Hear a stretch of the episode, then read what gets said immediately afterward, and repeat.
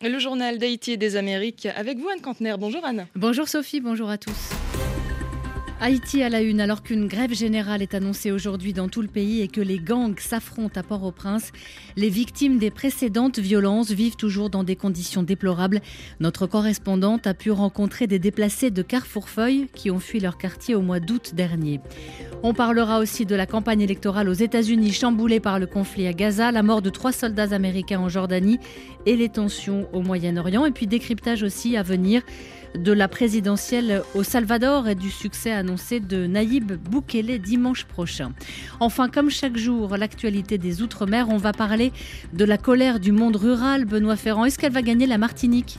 Eh bien, les agriculteurs martiniquais se sont réunis ce week-end dans les locaux de la Chambre d'agriculture pour en décider. Nous en reparlerons tout à l'heure avec notre confrère de la première Martinique, Alain Livory. À tout à l'heure. Port-au-Prince. 89.3 FM. Direction Haïti pour commencer. Nous vous parlions en fin de semaine dernière de ces chiffres dramatiques sur le nombre de déplacés dans le pays. Plus de 310 000 personnes. Et l'Organisation internationale des migrations précise que la moitié de ces personnes ont été déplacées pendant la seule année 2023. Parmi elles, les habitants de Carrefourfeuille, aujourd'hui livrés à eux-mêmes dans des bâtiments publics de Port-au-Prince. Cela fait six mois quasiment qu'ils ont fui la violence des gangs pour se réfugier dans des zones à peine plus sûres. Et notre correspondante a pu les rencontrer. Reportage Marie-André Bélange. À première vue, dans la rue Docteur Audin, au cœur de Port-au-Prince, rien ne laisse deviner un lieu qui accueille des déplacés. Mais il suffit de pousser la barrière du lycée Marie-Jeanne pour constater une cour remplie de tentes. À l'entrée, deux jeunes femmes assises discutent. La plus âgée vit avec ses enfants et son mari dans le camp depuis le mois d'août dernier. J'ai quatre enfants. Je n'arrive pas à prendre soin d'eux. Je ne peux plus les envoyer à l'école comme les autres enfants. Ils n'ont pas de vêtements. Je ne peux pas les nourrir. L'un d'entre eux n'a pas de sandales depuis plusieurs mois. Je ne peux pas lui en acheter.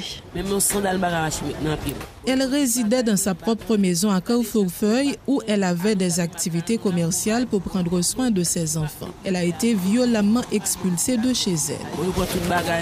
Ils ont tout pris. Ils m'ont battue et violée. Voici la cicatrice dans mon dos. Il y en a aussi sur ce côté de mon visage. J'ai une douleur récurrente sur ce côté-là et cela affecte aussi mon œil.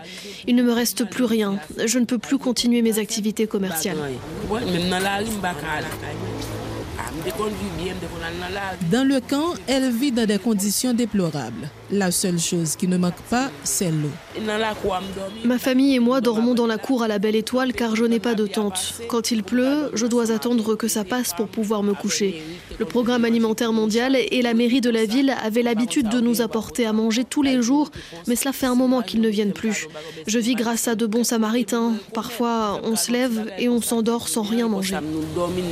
Elle se sent abandonnée et humiliée. Je suis comme quelqu'un qui n'a pas de famille. Personne ne vient me voir. Les autorités nous ont oubliés. On n'a jamais reçu de visite. On n'a rien reçu. À l'instar de cette dame, Joanne espère retourner chez elle dans le quartier de Savane Pistache. Moi, je ne veux pas que les autorités ou des organisations viennent me donner de l'argent pour louer une autre maison. Les autorités doivent assumer leurs responsabilités. Le Premier ministre Ariel Henry doit prendre des dispositions pour mettre fin aux actions des bandits afin que nous puissions retourner chez nous. Je suis née et j'ai grandi à Savane Pistache. Tout ce que je possède se trouve dans ce quartier. C'est le lieu où je me sens à l'aise, là où je peux faire du commerce. De la voix de Joanne, un mélange de colère et de rage. Elle est remontée contre les membres du comité de gestion du camp. On nous avait apporté des bâches pour nous protéger contre la pluie. Ils ont tout pris, on n'a rien reçu. La plupart d'entre nous dorment dans la cour, à la belle étoile. Pour se laver, on s'est arrangé avec un morceau de tissu.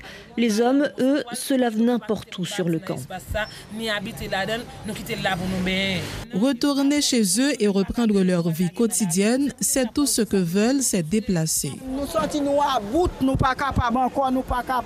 On se sent fatigué, on n'en peut plus. On doit se nourrir, prendre soin de nos enfants. Je peux plus continuer à accepter cette humiliation alors que j'ai ma propre maison.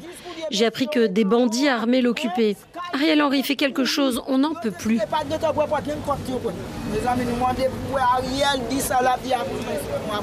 Pendant ce temps, les attaques meurtrières se multiplient dans le pays alors que des familles continuent de fuir leur domicile pour échapper à la terreur des gangs armés. Marie-André Bélange, Port-au-Prince, RFI. Un reportage de notre correspondante à réécouter sur l'application RFI Pure Radio en Haïti.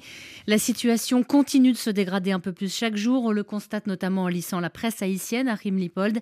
Les journaux reviennent par exemple sur les, raisons, les récents affrontements entre gangs dans le centre-ville justement où on trouvait refuge beaucoup de ces habitants de Carrefourfeuille que l'on entendait il y a un instant. Des groupes qui composaient la coalition G9 ont échangé hier des tirs nourris et ce, Rime, avant une grève générale annoncée pour ce lundi dans plusieurs villes d'Haïti. Oui, exactement. C'est-à-dire dans le Nouvelliste, entre autres, c'est la brigade syndicale anticorruption qui est derrière cette initiative de la grève, selon le responsable de cette association, Sanson Edoumé, qui s'exprime dans le Nouvelliste. Eh bien, cette grève est lancée pour exiger des mesures de la part des autorités pour apporter des solutions à la crise sécuritaire. Sanson Edumé explique que, les employés du secteur des transports sont concernés par l'insécurité qui règne sur toutes les routes nationales. Il dit avoir interpellé les autorités via différents moyens, mais poursuit-il, puisque nos cris sont restés lettres mortes, nous allons entrer en grève. En tout cas, cette grève intervient, vous l'avez dit Anne, alors que Port-au-Prince était encore une fois euh, le centre d'affrontement entre gangs. C'était hier, dimanche, il s'agissait effectivement des hostilités qui ont repris entre les différentes factions que composaient, qui composaient la coalition G9, écrit de Nouvellistes. Et il y a un autre facteur de trouble potentiel, c'est l'appel du parti Réveil national pour la souveraineté nationale qui lance le début de la révolution. Oui, le journal Gazette Haïti parle d'une offensive contre le gouvernement.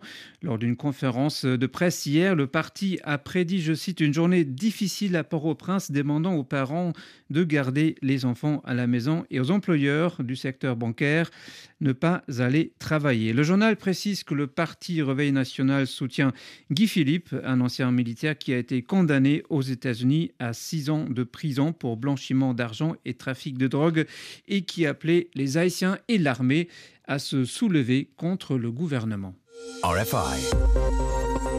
The World's Voices. C'est le jour que Joe Biden et son équipe redoutaient depuis plus de trois mois, écrit ce matin le New York Times. Celui où des attaques relativement modestes menées par des groupes mandataires iraniens contre des troupes américaines au Moyen-Orient sont devenues mortelles. C'était hier, une attaque de drone contre une base militaire en Jordanie et trois soldats ont trouvé la mort. Ce sujet s'est donc invité dans la campagne électorale aux États-Unis, notamment dans celle de Joe Biden en déplacement en Caroline du Sud.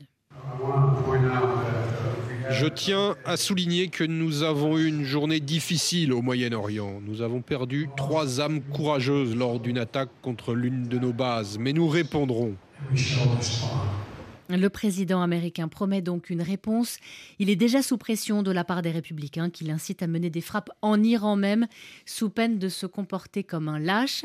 Et dans le camp démocrate aussi, certains interpellent Joe Biden pour qu'il use de son influence sur Israël. Achim Lipold, les pasteurs noirs s'inquiètent de sa position actuelle et ils le font savoir. Oui, selon le New York Times, une coalition de responsables religieux euh, fait pression sur l'administration Biden pour obtenir un cessez-le-feu, une initiative qui est encouragée en partie par les membres de leur paroisse euh, qui sont, d'après le journal, de plus en plus affligés par les souffrances des Palestiniens et critiquent l'attitude du président à ce sujet. Le New York Times cite Timothy McDonald, un pasteur d'Atlanta, qui avait signé une lettre ouverte appelant à un cessez-le-feu à Gaza. Nous avons peur, a-t-il expliqué au journal, qu'il soit très difficile de persuader nos concitoyens de retourner aux urnes et de voter pour Joe Biden. Et conséquence de ce que vous venez de nous expliquer, une éventuelle victoire de Donald Trump à la présidentielle euh, en novembre suscite beaucoup d'inquiétudes, notamment pour l'avenir de la démocratie aux États-Unis. Oui, est-ce que Donald Trump peut transformer le pays en dictature? Cette question se pose pour de nombreux partisans démocrates,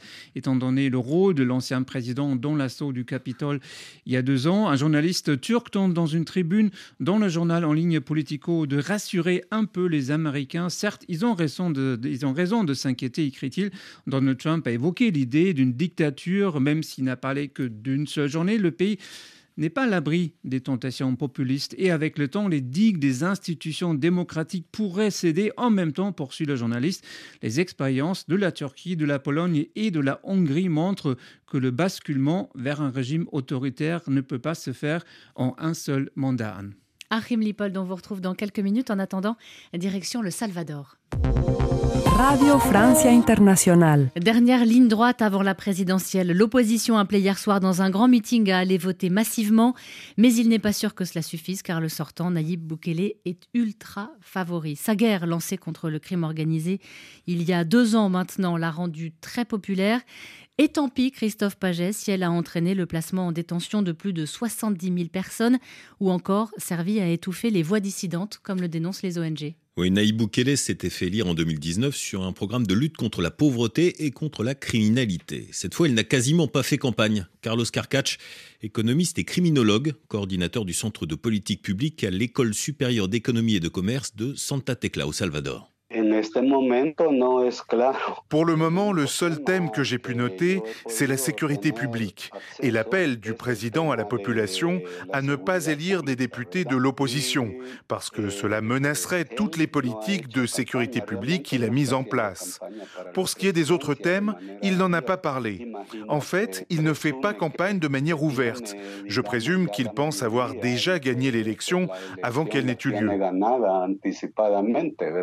Pourtant, Christophe, pour certains, la candidature du président est illégale. Oui, selon la constitution salvadorienne, un président ne peut pas faire deux mandats consécutifs pour éviter qu'un populiste ne s'installe au pouvoir, ce qui n'a pas gêné longtemps Naïb Bukele. Benjamin Moalik, chercheur associé au Centre d'études mexicaines et centra-américaines de Mexico. En 2021, il y a eu des élections législatives où il a remporté une majorité écrasante. Au premier jour de fonction des députés de son parti, Nuevas Ideas, ils ont démis les juges de la Cour constitutionnelle, qui ont été aussitôt remplacés par des juges favorables à Nayib Bukele, qui ont interprété la Constitution puisque le président ne pouvait pas se représenter immédiatement euh, à la fin de son mandat. Donc ils ont fixé un laps de temps, six mois, dans lequel il, démettait de ses fonctions. Il a passé d'ailleurs le pouvoir à une personne qui lui est proche et donc il pouvait se représenter par ce tour de passe-passe. Et cet arrangement apparemment ne pose pas de problème à la population. Ce que les Salvadoriens voient, c'est que la criminalité a énormément baissé, même si, dénoncent les ONG, nombre de leurs droits ont disparu avec l'état d'exception, et même si le président s'est concentré sur la répression et pas sur les causes de l'existence des pandillas, les bandes armées. Quant à l'économie, elle reste mal en point. Lorsque le président Bukele est arrivé au pouvoir, 30% de la population vivait sous le seuil de pauvreté. Selon Carlos Carcach, c'est pire aujourd'hui. Son programme économique a été assez pauvre, estime Benjamin Moalik il a d'abord misé sur le Bitcoin. Finalement, l'effondrement des cours du Bitcoin n'ont pas permis que le Salvador devienne une plateforme euh, économique, financière autour de cette euh, monnaie euh, digitale. L'autre pari, euh, c'est de faire du petit pays euh, une attraction touristique. La cessation des violences fait envisager la possibilité euh, d'un retour ou d'une première venue de touristes. Pour l'instant, c'est encore très timide, puisqu'il y a d'autres pays à côté qui, eux, ont une tradition touristique, le Guatemala, le Costa Rica, et puis réduire la pression que mettait l'insécurité sur les investissements étrangers. Or, aujourd'hui, euh, il n'y a pas encore d'arrivée massive d'investissements étrangers euh, dans le pays. Entre l'économie et les problèmes de droits humains, l'opposition a de quoi faire campagne, mais elle n'arrive pas à se faire entendre. Carlos Carcach. L'ARENA et le FMLN, les deux principaux partis d'opposition, ne jouissent que d'une très faible confiance de la majeure partie de la population. Bukele a renforcé le message selon lequel ils ont promu la corruption quand ils étaient au pouvoir et que c'est à cause d'eux que le pays est dans la situation actuelle. Résultat, les gens ne les écoutent pas et ne les croient pas.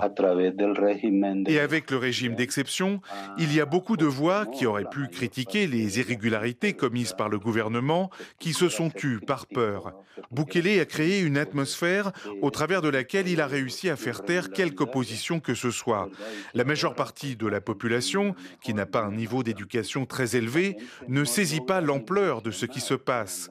Elle estime que le président est en train de régler le problème de sécurité et qu'elle est plus tranquille. Elle ne se rend pas compte que le président concentrant plus de pouvoir, la démocratie va disparaître et qu'on va se diriger vers un gouvernement de type autoritaire. Le premier tour de la présidentielle, c'est donc dimanche prochain, en même temps que les législatives. S'il y a un second tour, éventuellement, ce sera le 3 mars, en même temps que les municipales. Christophe Paget, dossier à retrouver sur internet www.rfi.fr. Enfin, on vous retrouve à Lipold pour un petit détour par le Brésil avant la fin de votre revue de presse. D'abord, on vient d'apprendre que Carlos Bolsonaro, le fils de l'un des fils de l'ancien président brésilien, fait l'objet d'un mandat de perquisition dans le cadre d'une enquête sur un vaste réseau d'espionnage illégal. On aura l'occasion d'y revenir. Et puis, sur euh, une tonalité beaucoup plus légère, les journaux Harim racontent les préparatifs et les répétitions en vue du carnaval. Oui. On entend en ce moment un extrait du défilé du groupe de carnaval Areia. C'est l'un des 400 groupes de samba qui vont envahir les rues de Rio dans les jours qui viennent. Oui, Christophe est déjà en train de danser sur la table. Heureusement, vous ne le voyez pas. Le journal Au Globo publie un portrait de ce bloco, de ce groupe de carnaval euh, populaire qui compte aujourd'hui des centaines d'adhérents. La fondatrice enseignante euh, a profité des vacances, de toutes ces vacances scolaires, pour coudre des costumes. Toute la famille participera au défilé, explique-t-elle. Le père d'un autre membre du groupe s'occupe des finances, la mère de la logistique, des chemises et d'autres produits dérivés. Autant dire que préparer la plus grande fête de Rio et du Brésil, eh bien, c'est du sérieux, comme l'écrit au Globo. Merci Achim pour cette revue de presse. Le journal de l'Outre-mer. Avec nos confrères de la première, Benoît Ferrand, bonjour. Bonjour Anne. La colère du monde rural va-t-elle gagner la Martinique? Les agriculteurs de l'île des Antilles se sont réunis ce week-end pour en décider. Réunion dans les locaux de la Chambre d'agriculture au Lamentin. Une plateforme de revendication a été actée. Elle sera présentée, remise cet après-midi aux élus de la collectivité territoriale. Alain Livory. Autour de la table, les représentants de l'agriculture en Martinique, la FDSEA, les jeunes agriculteurs, les maraîchers, les apiculteurs. Seul manque à l'appel les bananiers, pourtant invités. S'ils reconnaissent que le gouvernement a fait des avancées, ils brandissent leur propre plateforme qui tourne autour de la rémunération des agriculteurs. Ils réclament entre autres la revalorisation du POSEI, l'aide européenne pour l'agriculture outre-mer, le raccourcissement de l'application du FEADER, le Fonds européen agricole pour le développement rural, la simplification des procédures liées au contrôle que subissent les agriculteurs, ou encore la simplification des procédures administratives lors d'intempéries. Les agriculteurs martiniquais veulent également l'application de la loi Egalim, instaurer un prix plancher pour leurs production et lutter contre la concurrence que leur font les produits importés. Tous ces points seront au centre d'une réunion qui aura lieu lundi à 14h à la CTM. Les agriculteurs n'ont pas encore décidé de la forme que prendra leur mobilisation. Et puis, pas de mobilisation pour l'instant, en tout cas en Guadeloupe. Euh, on reste en Martinique avec un retour sur les incidents de la fin de semaine dernière dans le quartier de Dillon. Ce qui s'apparente à un règlement de compte a fait quatre blessés par arme à feu.